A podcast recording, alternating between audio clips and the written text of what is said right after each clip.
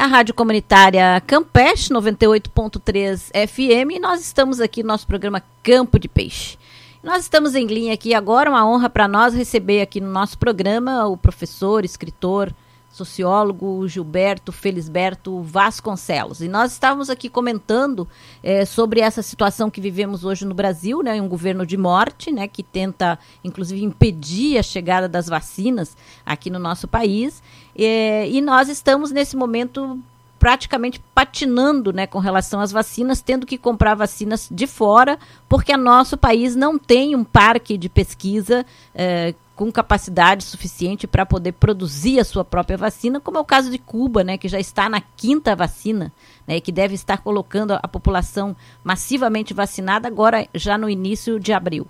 Então, professor, qual a análise que o senhor faz desse momento que nós vivemos aqui no nosso país? Quer dizer, é justamente o contrário do que diz o governo, né? Brasil acima de tudo. Aparentemente, o nacionalismo é só uma retórica. Ah, eu acho. Bom, bom dia para todos. Viva Santa Catarina. Para que Santa Catarina sobreviva com todos nós. Eu acho que a morte, acima de tudo, é que norteia esse governo. O adágio desse governo é Thanatos, é o instinto de morte. Agora, resta saber se é uma coisa proposital para o capitalismo e a matança a, a, a, impulsiona a acumulação de capital para 1% da população, ou resta saber se é uma incompetência generalizada. Pode ser as duas coisas. O que evidencia o episódio da vacina é o caráter subalterno do país o caráter, a, a submissão do país, ou se quiserem, a dependência do, do país.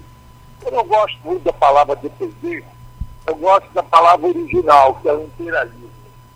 Nós somos um país subordinado, nós somos um país sem autonomia. Então, a, a, o contrário de autonomia é heteronomia, que é sinônimo de dependência. Mas eu também não gosto, eu acho que é uma maneira de diluir a semântica original, que é o imperialismo, conceito esse bolado por Lenin em 1916, e até hoje é insubstituível. Então, um país imperializado como o nosso, um país submetido à, à exploração colonial, faz com que nós não tenhamos nenhuma, nenhuma fábrica nacional de antibióticos. Nós não temos remédio, porque tudo vem de fora. Tudo. Tudo absolutamente vem de fora. Então, é, o que, que acontece?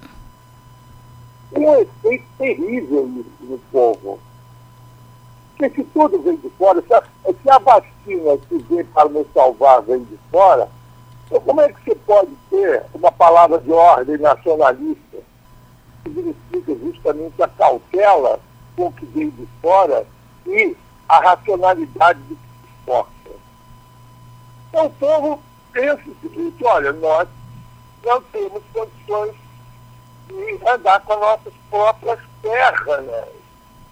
Olha aí o episódio da vacina. Então, é, eu acho que está faltando uma análise, uma análise profunda da relação entre vacina e dependência. Com o seguinte detalhe, por que o povo tem restrição à vacina e não tem restrição a remédio? Por que, o povo brasileiro toma remédio em excesso? Por que, que a palavra remédio é positiva aos ouvidos do povo e a palavra vacina é abominável? É sujeita a má interpretação, é sujeita a manipulação, como faz o, o, esse, o, o Bolsonaro. E uh, uh, estigmatiza a palavra vacina e faz com que o povo fica faz com que o povo fique receoso de tomar vacina. Porque ele contribui para, para estigmatizar a palavra. Então, nós temos que, o Ministério da Saúde, tem que fazer uma análise semântica, linguística. Por que o remédio soa bem e a vacina soa mal? E ambos são feitos em laboratórios. E ambos são produtos tecnológicos. Eu, eu, eu, eu, eu, eu prestei atenção nisso desde menino. Meu pai era médico da saúde pública no interior de São Paulo. E, e ele tinha uma dificuldade enorme para divulgar a vacina. Eu chegava a dizer que ah, tinha que ter uma policial, a polícia, o exército tinha que interferir para o povo tomar vacina. Porque não queria tomar.